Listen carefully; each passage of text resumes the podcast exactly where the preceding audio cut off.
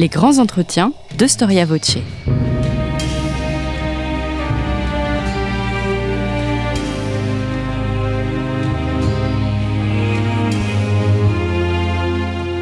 On retrouve Étienne Gros.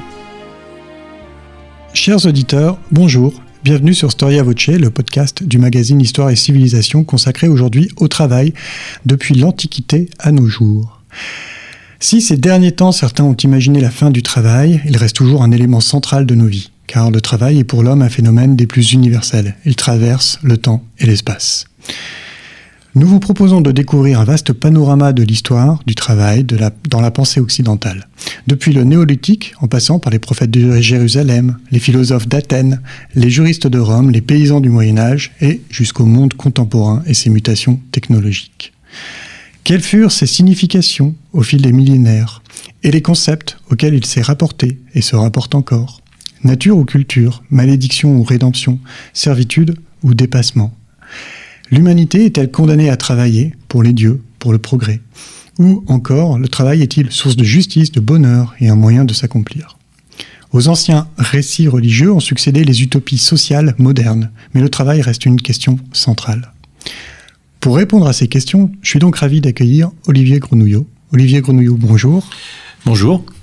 Alors vous êtes agrégé d'histoire, directeur de recherche au centre Roland Mounier de la Sorbonne Université, membre de l'Académie des sciences d'outre-mer et vous êtes aussi l'auteur d'une œuvre récompensée par de nombreux prix internationalement reconnus sur l'histoire maritime, le marché et l'esclavage.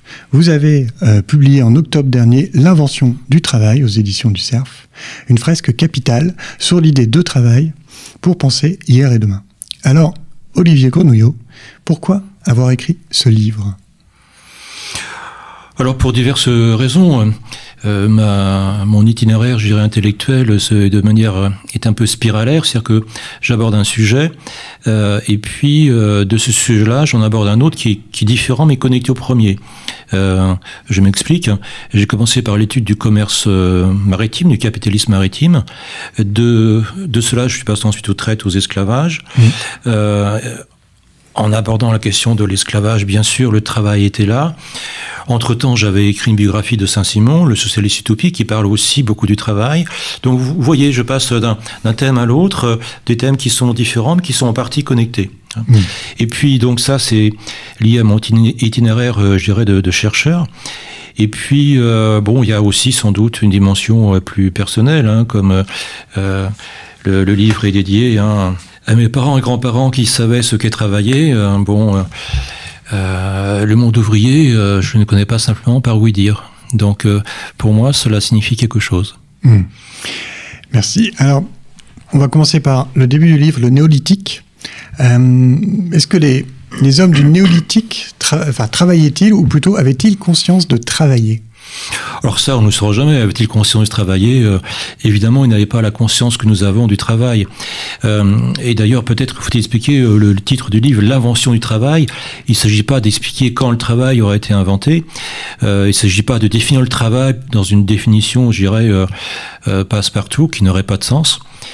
Mon objectif, c'est un peu à la manière de, Max Weber qui disait que l'histoire doit être compréhensive. Et donc il s'agit de non pas d'expliquer forcément euh, le déroulé historique des choses, ce qui est facile pour l'historien qui connaît la fin, euh, mais il s'agit de comprendre comment les hommes du passé percevaient le monde. Et, et, finalement, ce qui m'intéresse ici, c'est la manière dont les hommes ont, dans le monde occidental, pensé le sens du travail. Avec finalement... Euh, une idée essentielle, c'est que le travail est toujours perçu euh, d'une manière ou d'une autre comme un labeur, une contrainte, mais il est aussi toujours en même temps conçu comme quelque chose pouvant dépasser cette idée de contrainte. Voilà. Et donc ce sont ces réinventions permanentes du sens attribué au travail qui, qui m'intéressaient. Voilà. Et donc le néolithique, évidemment, euh, les hommes du néolithique ne pensaient pas sans doute qu'ils travaillaient, mais ils travaillaient. Alors, je dirais qu'à ce propos, d'ailleurs, euh, euh l'historiographie a évolué. Je dirais que jusqu'aux années 1950-70, en gros, euh, bon, euh, le passage du paléolithique des chasseurs-cueilleurs au néolithique aux agriculteurs-éleveurs était perçu comme l'entrée dans le progrès dans la civilisation. Hein, des sauvages étaient devenus des agriculteurs sédentaires. Et puis à partir des années 70, avec la critique du progrès, mmh. on, on s'est mis à, à apercevoir euh, le néolithique sous un jour complètement opposé.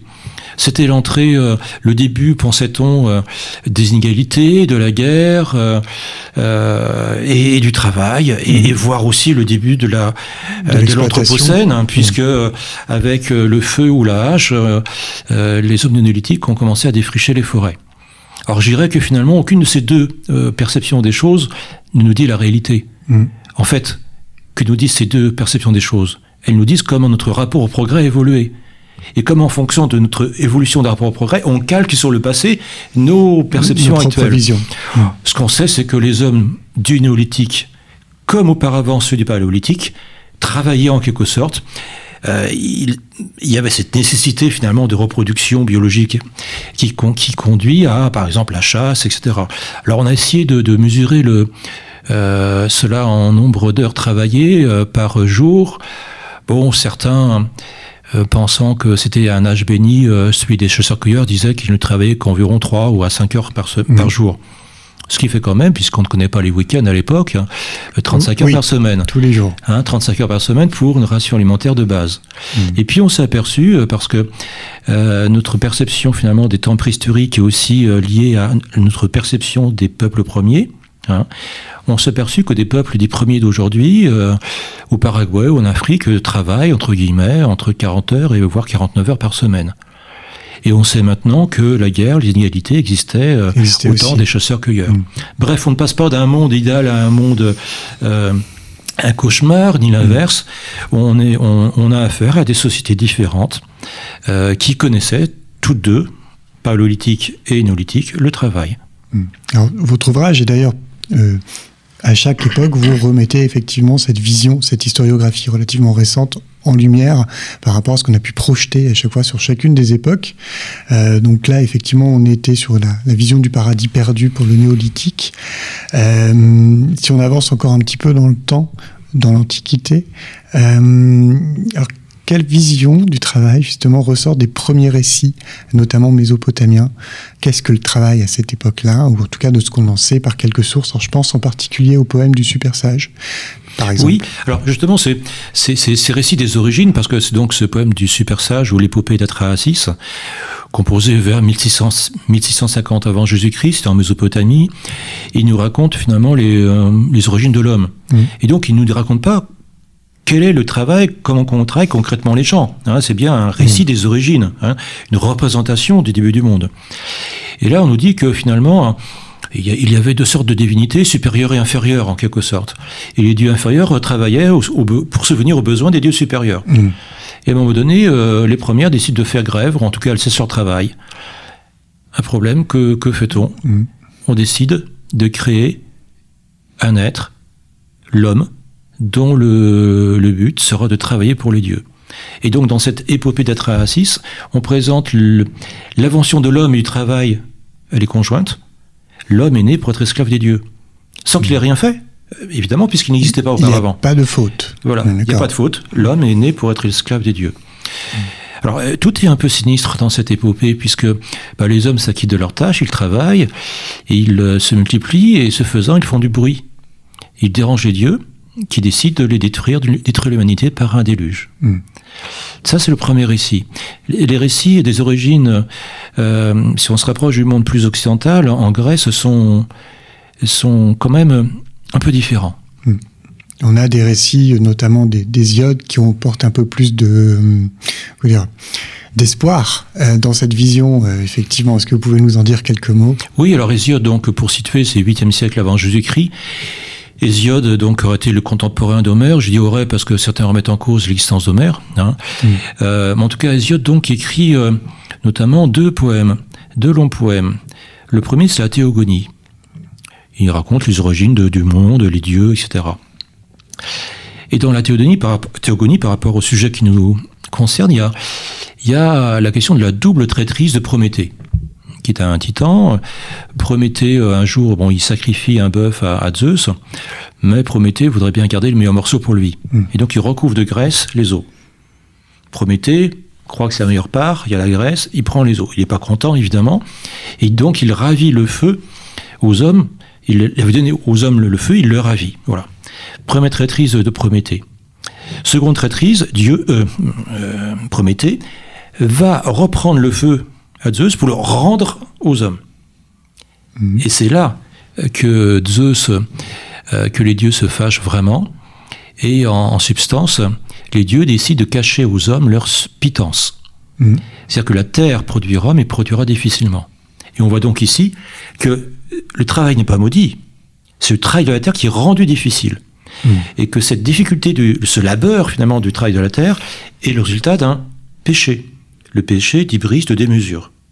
Ça, c'est le premier poème, la théogonie. Dans un autre poème, euh, Les travaux et les jours, Hésiode essaie de trouver le moyen par lequel l'homme pourrait se réconcilier avec les dieux, reconstituer l'harmonie cosmique rompue. Et l'un de ces moyens, d'abord il faut être juste, c'est la justice, ce qu'on dit un homme juste, euh, mais c'est surtout le travail. Mmh. Le travail est un moyen de se réconcilier avec les dieux. Et là, avec Hésiode, alors, à ma connaissance, c'est la première fois que dans le monde occidental, le, le travail est associé à, un couple dont l'avenir est, brillant, le couple malédiction, la théogonie, mhm. et la rédemption, et les travaux les jours. C'est l'apparition de la rédemption, en fait. Et euh, ça, c'est vraiment une idée nouvelle, effectivement, dans la vision du travail, en tout cas. Euh, dans, ce qu'on peut remonter comme source aussi, parce qu'il y a aussi cette question évidemment. Euh, je fais une aparté parce que euh, dans toute cette vision de l'Antiquité, vous parlez aussi de la formation des États par rapport au travail, et vous expliquez notamment que euh, certaines cultures de certaines denrées favorisent l'apparition des États. Et cette remarque-là, je l'ai trouvée, comment dire, intéressante et cocasse, entre guillemets. Et je voudrais bien que vous nous en disiez quelques mots. Qu'est-ce qui fait, en fait, que certaines cultures et l'appropriation de l'agriculture, d'une certaine agriculture, génèrent la création d'États?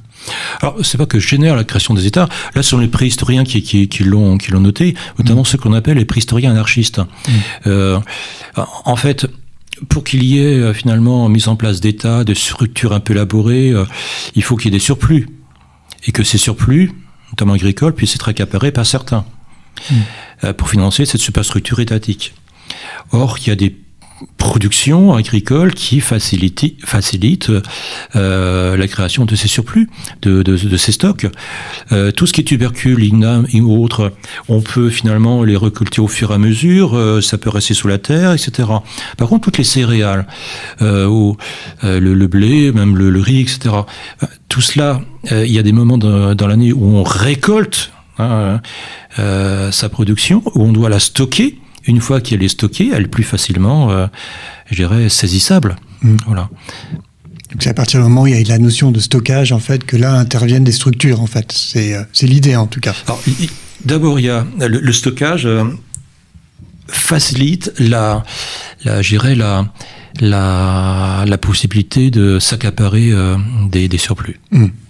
J'avance un petit peu dans le temps avec. Euh, vous dites que Ulysse est fier d'avoir fabriqué son, lit dans le récit d'Homère, et euh, aussi que s'il avait vécu à l'époque de Périclès, quelques siècles plus tard, euh, il serait allé, l'acheter chez un marchand de meubles. Alors qu'est-ce que cette phrase nous dit de l'évolution en fait de la notion de travail et du monde du travail dans le monde grec? Ah, elle nous dit le passage d'un monde un peu repli sur lui-même à un monde plus ouvert à, l'argent et au travail. Le monde d'Ulysse, le monde d'Homère, c'est le monde de l'oikos. Mm. Oikos, terme duquel on a formé après, forgé après économie. Mm. L'oikos, c'est l'unité de, euh, d'exploitation familiale. Et à l'époque, euh, dans le monde d'Ulysse, euh, ce qui est valorisé, c'est le travail pour soi. La terre, dans, pour sa famille, famille large. Hein. Mm. Il y a les, les parents, parfois les grands-parents, les esclaves, etc. Et plus tard, à l'époque de Périclès, eh bien, il y a eu euh, le pouvoir de l'argent s'est renforcé, des catégories sociales nouvelles, les artisans se sont développés. Ce sont les artisans qui euh, forment les contingents des hoplites, qui forment les marins, qui permettent à Athènes de gagner un marathon à Salamine. Hein. Mmh. Et donc, il y a l'éruption de, de ce monde du travail, de ce monde de l'argent, des banquiers aussi. Et ce monde-là, il n'y a simplement, pas simplement une éruption, je dirais, euh, une éruption économique, mais aussi politique. Hein.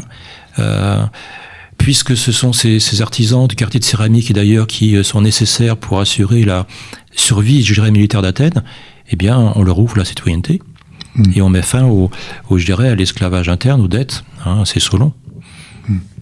c'est un changement majeur, en tout cas, dans le monde grec en tant que tel. C'est pour ça qu'il est difficile de dire que le monde grec a une vision uniforme du travail. C'est selon les époques aussi. Euh, une autre question, est-ce que les Grecs et les Romains méprisaient le travail Je fais référence plutôt à l'idée de, préjugés aristocratiques qu'on peut trouver dans certaines sources. Quel était ce, ce, rapport à l'idée de travail?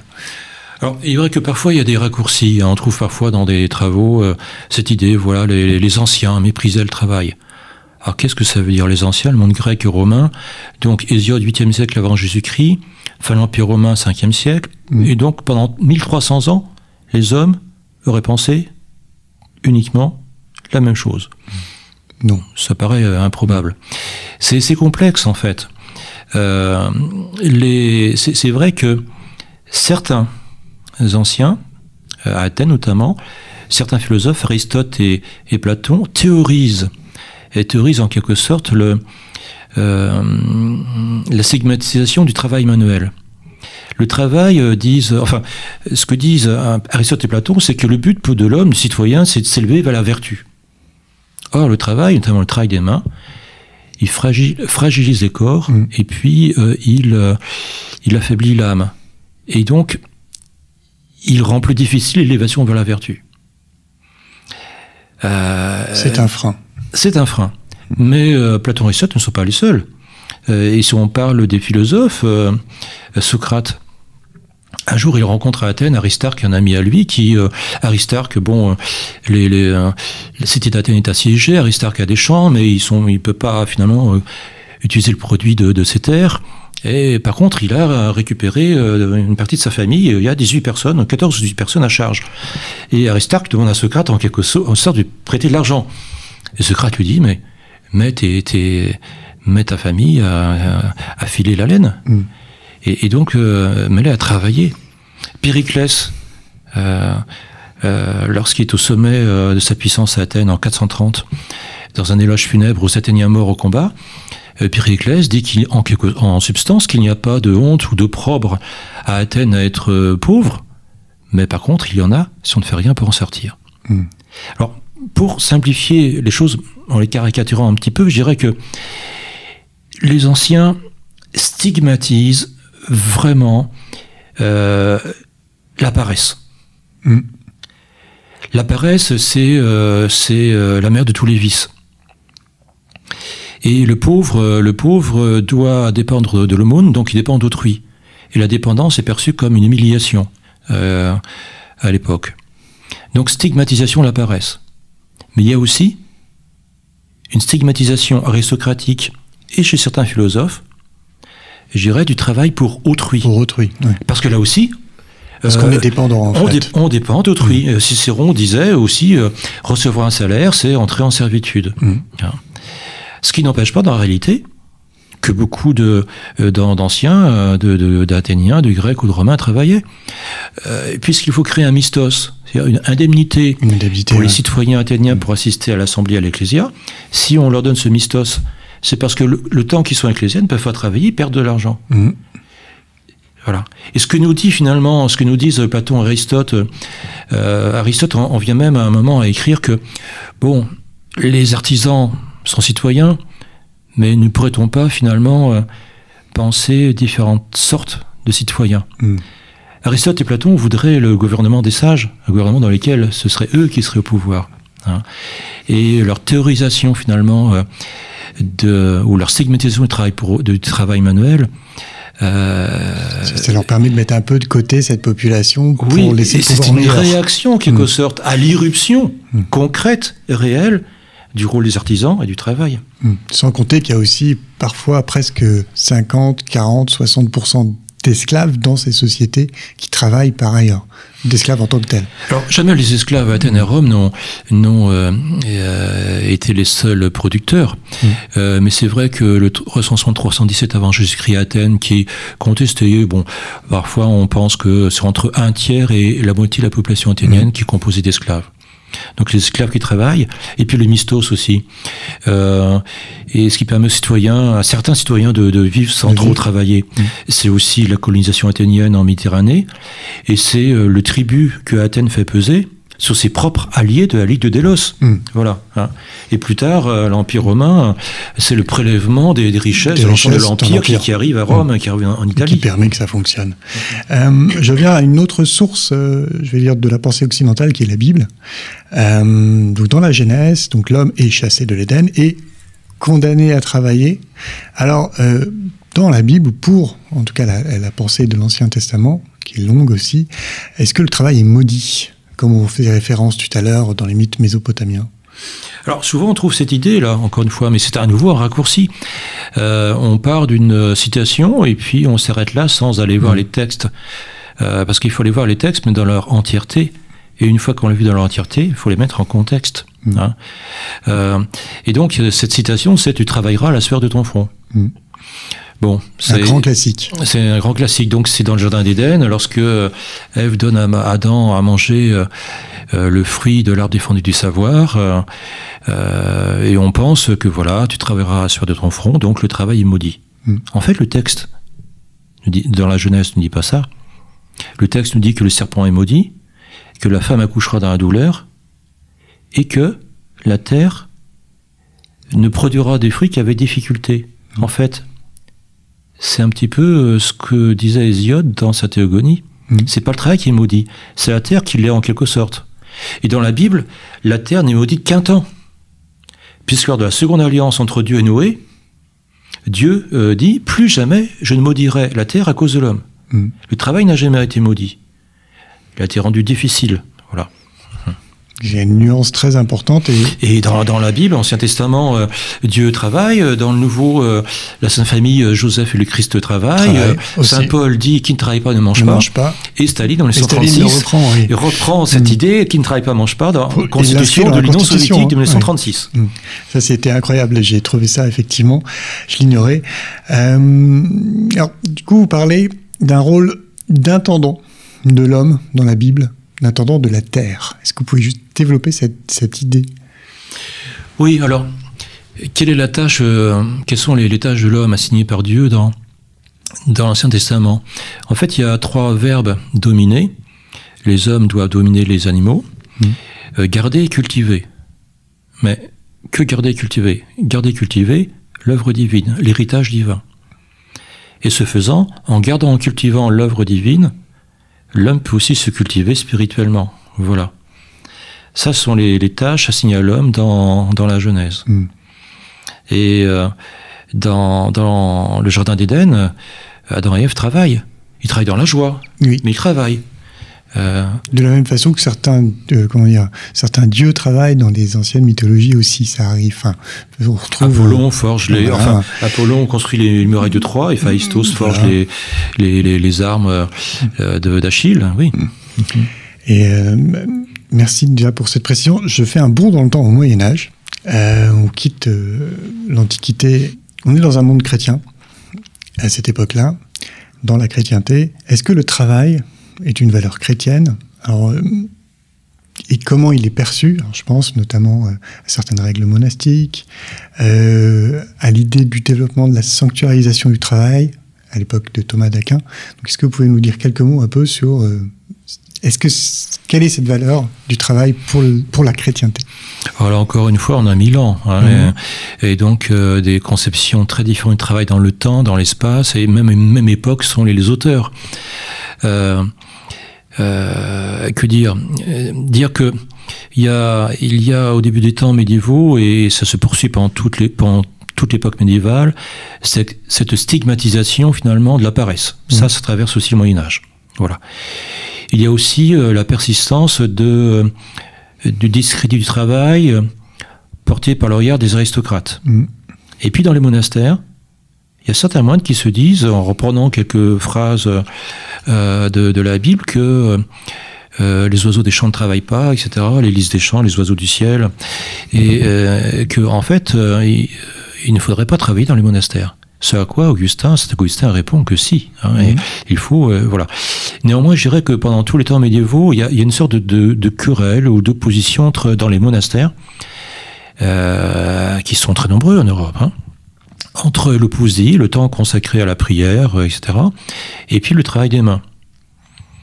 Et je dirais que globalement, l'évolution dans le temps est défavorable au travail des mains.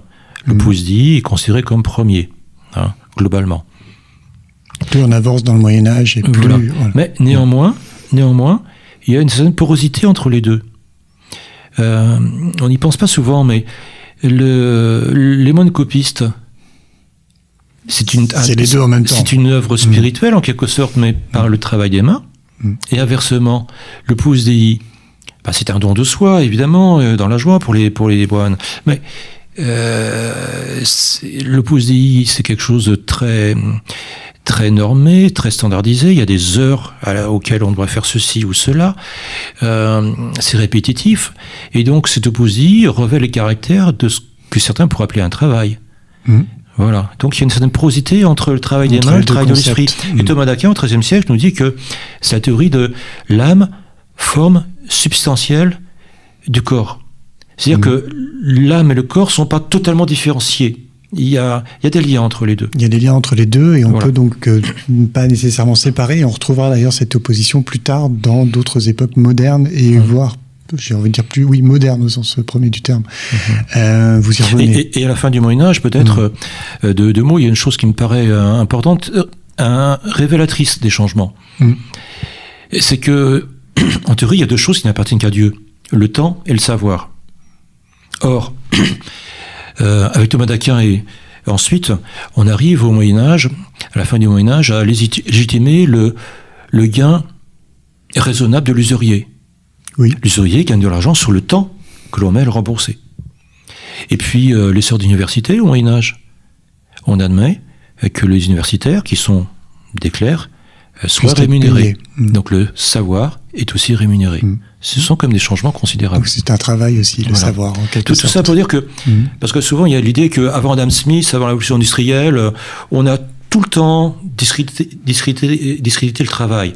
Je dirais que c'est plus complexe que cela. C'est nettement plus complexe. D'ailleurs, on voit l'apparition aussi de conflits sociaux à partir du XIIIe, XIVe siècle, euh, et en particulier pour des travaux euh, manuels. Pour, euh, alors vous en touchez quelques mots aussi en disant que c'est un, un changement un peu majeur, c'est l'émergence de plus en plus de conflits sociaux.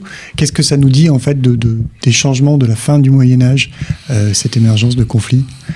Il n'y a pas émergence, euh, il y a pas, euh, on n'invente pas les conflits sociaux. Mais je dirais que la fin du Moyen Âge, c'est le temps des pestes, des famines, des guerres. C'est aussi l'époque. Jean Gimpel avait écrit un livre il y a longtemps sur la révolution industrielle du Moyen Âge, la première révolution industrielle.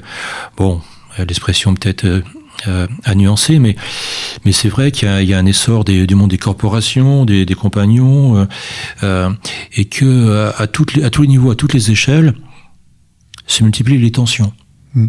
Dans les corporations, entre les compagnons et puis les maîtres, euh, entre le monde de la terre et les seigneurs, même chez ces clercs à la fin du, du Moyen Âge, au XIVe siècle, et début du XVe, certains, certains clercs se concurrencent en quelque sorte pour obtenir euh, la charge officielle de prédicateur de telle ou telle ville, mmh. parce qu'elle est rémunérée. Oui, là, on arrive dans. Oui, c'est un travail, voilà, tout simplement. Et hum, en avançant vers les temps modernes euh, et l'apparition de, la réforme, hum, est-ce que la réforme change vraiment le rapport au travail? Euh, Quel est l'apport de cette réforme? Euh, et je vous le mettais en lumière en particulier avec euh, une critique des travaux de, de Weber sur l'éthique du protestantisme. Alors, c'est une relecture de, de l'éthique protestante et l'esprit du capitalisme 1904-1905. Euh, parce que une lecture rapide de, de, de, ce livre a fait écrire ici ou là que voilà euh, l'éthique protestante était à l'origine de l'essor du capitalisme en Europe. Alors si on lit Weber, Weber ne dit jamais cela. Mm. Il le dit en introduction. Il ne veut pas. Il, son, son, hypothèse, ce n'est pas que l'éthique protestante est le moteur du capitalisme. Il dit vouloir étudier l'un des multiples éléments de l'essor du capitalisme dont celui-là. Voilà. Donc pour lui, c'est un élément parmi d'autres. Ensuite, donc, comment cet élément a pu jouer un rôle? Euh, Weber met en avant deux choses tout à fait séduisantes. La première, c'est avec Luther, la profession devient en quelque sorte une vocation, une réponse à l'appel de, de, Dieu. Donc, en allant vite, on pourrait dire qu'il y a une sorte de sacralisation de la profession. Voilà. Et puis, euh, avec Calvin, le calvinisme, il y a la prédestination. C'est-à-dire que Dieu sait par avance qui va être élu, qui va être sauvé à la fin des mhm. temps. Mais les hommes ne le savent pas. Et eux, ils sont angoissés. Comment mmh. savoir si on est choisi mmh. Voilà. Or, euh, dans la Bible, puis même chez Hésiode, il y a des passages ici ou là où on nous dit que l'homme ne travaillait, mais même s'il travaille, l'homme ne réussira que si Dieu le soutient. Mmh. Donc c'est une preuve. Et donc, certains calvinistes arrivent à l'idée que la réussite, y compris matérielle, par le travail, est la preuve de l'élection divine. Mm. Donc ça incite les gens à travailler. Tout ça, c'est, je dirais, c'est, suffisant, séduisant. Le problème, c'est que quand on lit vraiment à fond, encore une fois, dans sa totalité, à fond euh, l'ouvrage, on s'aperçoit que Weber nous dit que c'est au début de l'essor du capitalisme, au XVIIe siècle, que l'éthique protestante a, a, pu jouer le rôle euh, le plus important. Parce qu'après, le capitalisme s'auto-entretient et se développe tout seul pratiquement. Mmh. C'est ce que dit Weber. Or, le problème, c'est que les exemples qu'utilise Weber pour cette, euh, euh, renforcer, pour confirmer l'hypothèse, sont des exemples tirés du XVIIIe siècle. Mmh. Ça colle pas. Non. En termes d'époque. Et... Euh, ça colle pas en termes d'époque, mmh. même si c'est séduisant. Et, je dirais que peut-être, ce qui, ce qui est sûr, c'est que la, réforme en, général a peut-être rendu le rapport à l'argent plus un élément important. Moins, moins, moins complexe. Mm. Voilà. Mais il y a d'autres éléments que. Peut-être même plus décomplexé. Plus décomplexé, mm. voilà. Il y a, mais il y a aussi euh, ce même Luther mm. qui, qui, fait de la profession une vocation. Euh, et ils nous disent en un texte euh, sur l'usure qu'il faudrait euh, carrément faire disparaître le commerce.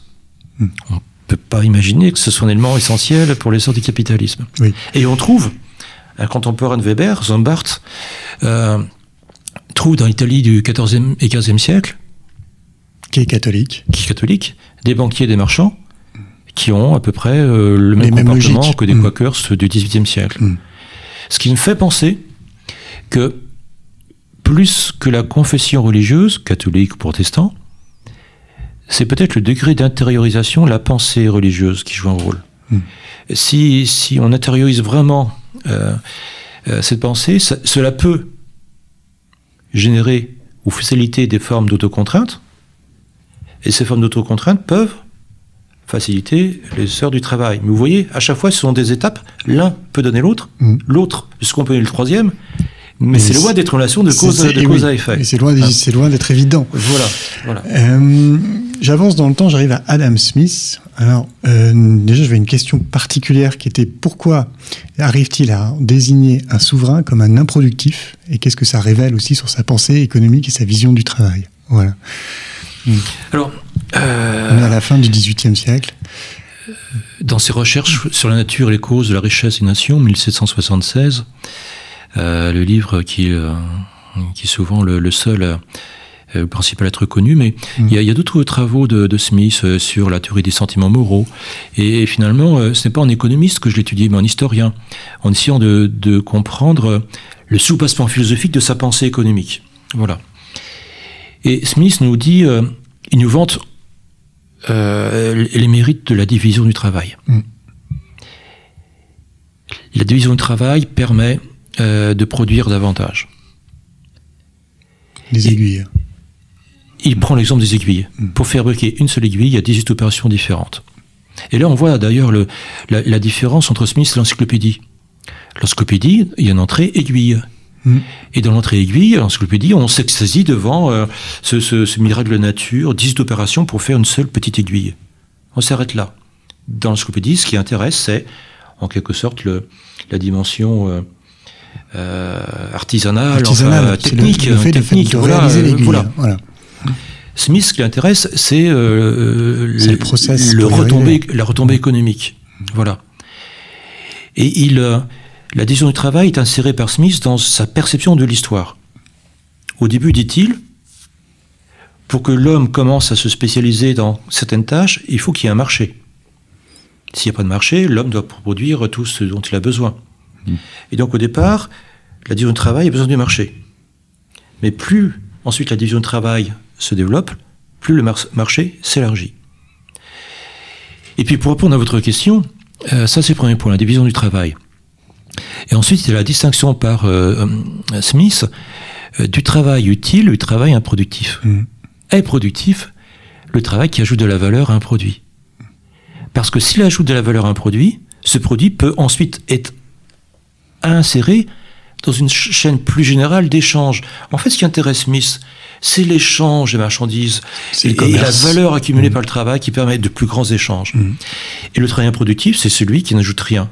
À- à- et, et parmi les improductifs, il- y a les souverains, les militaires, les, les membres du clergé, etc. Je suis pas sûr qu'un Euh, Français aurait eu l'audace de le faire à la même époque, par ailleurs. Saint-Simon, en 819, dans la fable, Ah oui. fable des abeilles et, et des Oui. frelons. Après, Mais- euh, de- début 19e, un peu mais, plus tard. Mais, Smith et puis, euh, puis Saint-Simon reprennent un petit peu aussi euh, euh, le, le frelon standard de Platon. Mais voilà.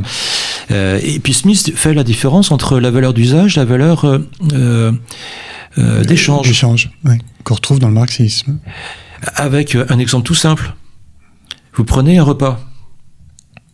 Un aristocrate le prend chez lui, c'est son domestique qui a fait le, le repas. Valeur d'usage, Mhm. pas d'intérêt. Pas d'intérêt. Voilà. Le, le même aristocrate va au restaurant. Là, il y a un échange monétaire ou autre, etc. Et ça, pour lui, Ça pour. Smith, ça a de la valeur parce que Mhm. ça, ça permet de d'amplifier le mouvement général de, de l'échange. Vous êtes à l'écoute de Storia Voce. Je reçois Olivier Grenouillot. Nous vous rappelons que ce podcast vous est offert par notre rédaction avec le soutien de l'association Storia Voce. Vous pouvez toujours nous soutenir. Euh, faites un don en cliquant euh, sur le lien en haut de la page d'accueil de notre site storiavoce.com. Comment Marx et Engels historicisent le travail Ma- Marx, on sait euh, qu'il étudie le travail à, à différentes époques. Hein. Euh, les formes d'exploitation du- travail à différentes époques, qui remontent euh, dans l'Antiquité. Euh, mais Marx est surtout le, le plus grand critique de l'aliénation du travail en régime capitaliste. hein. et bon, Mm. ça, cette, cette partie de l'œuvre marxienne est très bien connue, elle est solide, euh, voilà. Euh, par contre, ce qui m'intéressait moi, c'est euh, à nouveau, c'est, je dirais, le soubassement philosophique de cela. Et euh, il y a tout un courant finalement euh, dans ces terres allemandes, parce que l'Allemagne n'existe pas à l'époque, et commence presque avec Kant. Mm. Kant qui nous dit que finalement les, le monde n'existe que par les concepts que l'esprit a fabriqués. C'est le travail de l'esprit qui fabrique notre représentation du monde. Hmm. Travail de l'esprit. Euh, ensuite, on a Hegel. Hegel, lui, nous fait passer du travail de l'esprit au travail, je dirais, des, des, des mains. Pour Hegel, le travail est le se faire chose ici-bas. C'est par le travail que l'homme s'accomplit. En maîtrisant la nature, l'homme devient lui-même. Et Engels, le copain de route de Karl Marx, dans un texte de 1878, il essaie de, de se répondre à une question il s'interroge, mais comment est-ce que des primates nous sommes passés aux hommes? Et il veut, il réfute l'idée, la primauté finalement de l'esprit. C'est pas parce que le, cerveau Mm. de le cerveau s'est développé que, que l'homme est, de, est, est du muscle qu'il est. C'est par l'outil, dit Engels, par l'outil, par le travail, euh, que tout a commencé. Par le travail.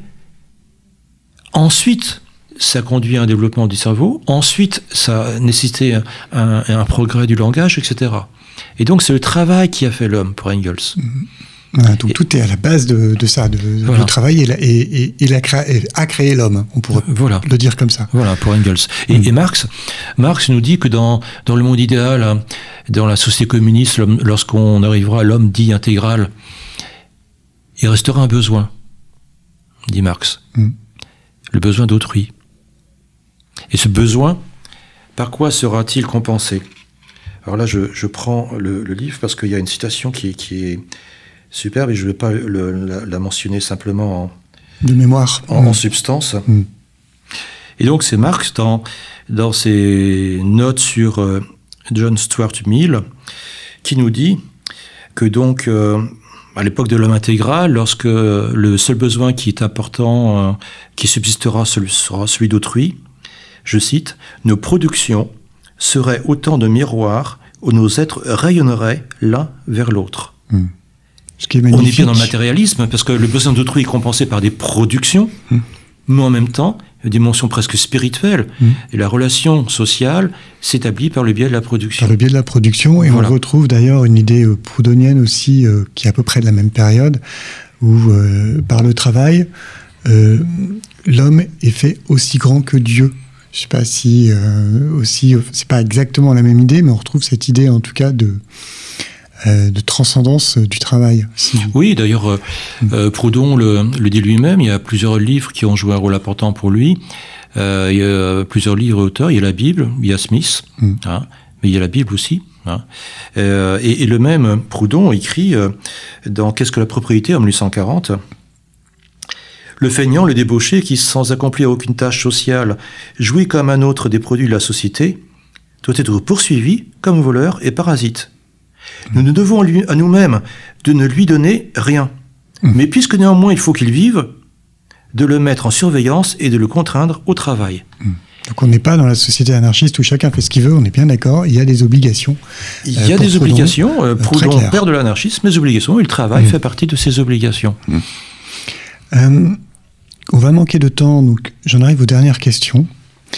Est-ce qu'il a existé un âge d'or du travail? Une grande question. Je ne pense pas qu'il a, il a pu exister un âge d'or du travail. Euh, tout simplement parce que euh, selon les catégories sociales, euh, le rapport travail est très différent. Mm. La, couverture du, livre, L'invention du travail, c'est le, tableau de Fernand Léger, Les constructeurs. Je ne sais pas si les éditeurs ont, ça à l'esprit, mais mm. on a au premier plan des ouvriers qui soutiennent une poutrelle. Et donc on a la dimension du travail labeur.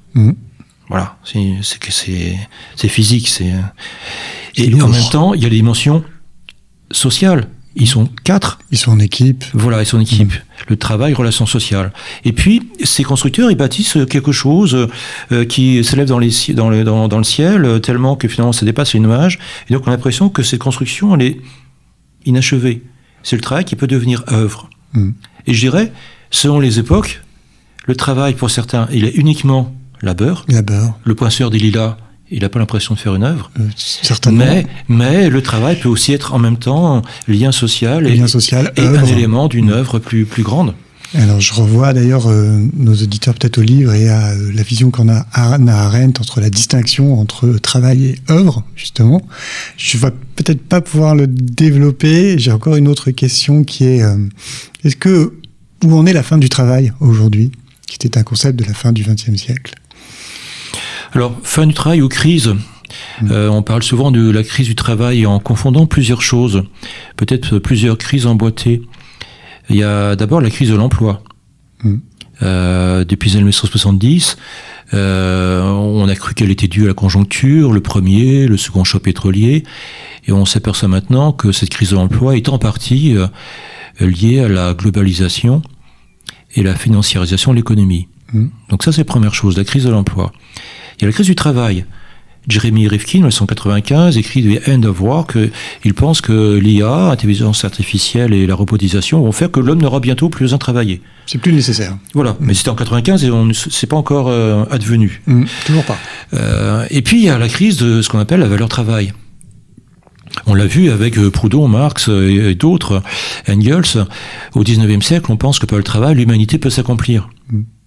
À l'époque, la condition individuelle des prolétaires est atroce. Mais on pense que dans l'avenir, non pas l'individu, mais l'humanité pourra s'accomplir. Aujourd'hui, euh, je dirais que ce qui, ce qui, ce ce qui l'emporte, ce n'est plus ce que fera l'humanité plus tard, c'est ce que l'individu, la personne, fait.